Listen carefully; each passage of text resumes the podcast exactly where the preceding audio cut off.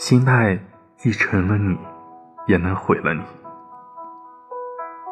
曾经有这样一个故事：一个穷困潦倒的乞丐，某天突然接到了一个消息，一位远在美国的商人去世了，而在这个世界上，他竟然是唯一的继承人。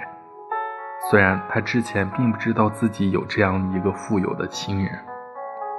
就在他欣喜若狂，准备飞往美国的时候，却传来了另一个消息：商人的所有商铺在一夜之间被大火烧成了一片废墟。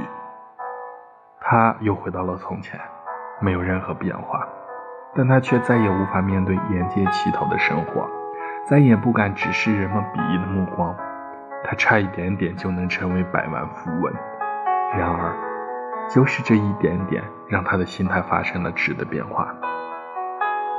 由于承受不了巨大落差带来的内心痛苦，他终于在一个静悄悄的清晨，跳进冰冷的河水自杀了。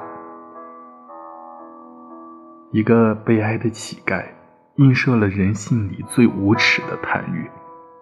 心态是一把双刃剑，在某些时刻能让你变得强大。另一些时刻，却也能杀了你。人生有太多的过不去，都是心态副作用的结果。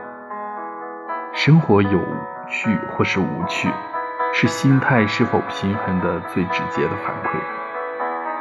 或许你追求的女孩一次次的拒绝了你，或许你升职加薪的希望反复被破灭，或许你永远比不上隔壁家的孩子，但是又有什么关系呢？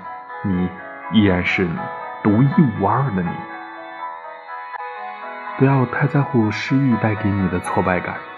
你要知道，所有不如意的人生，都是为你的下一次起航做准备。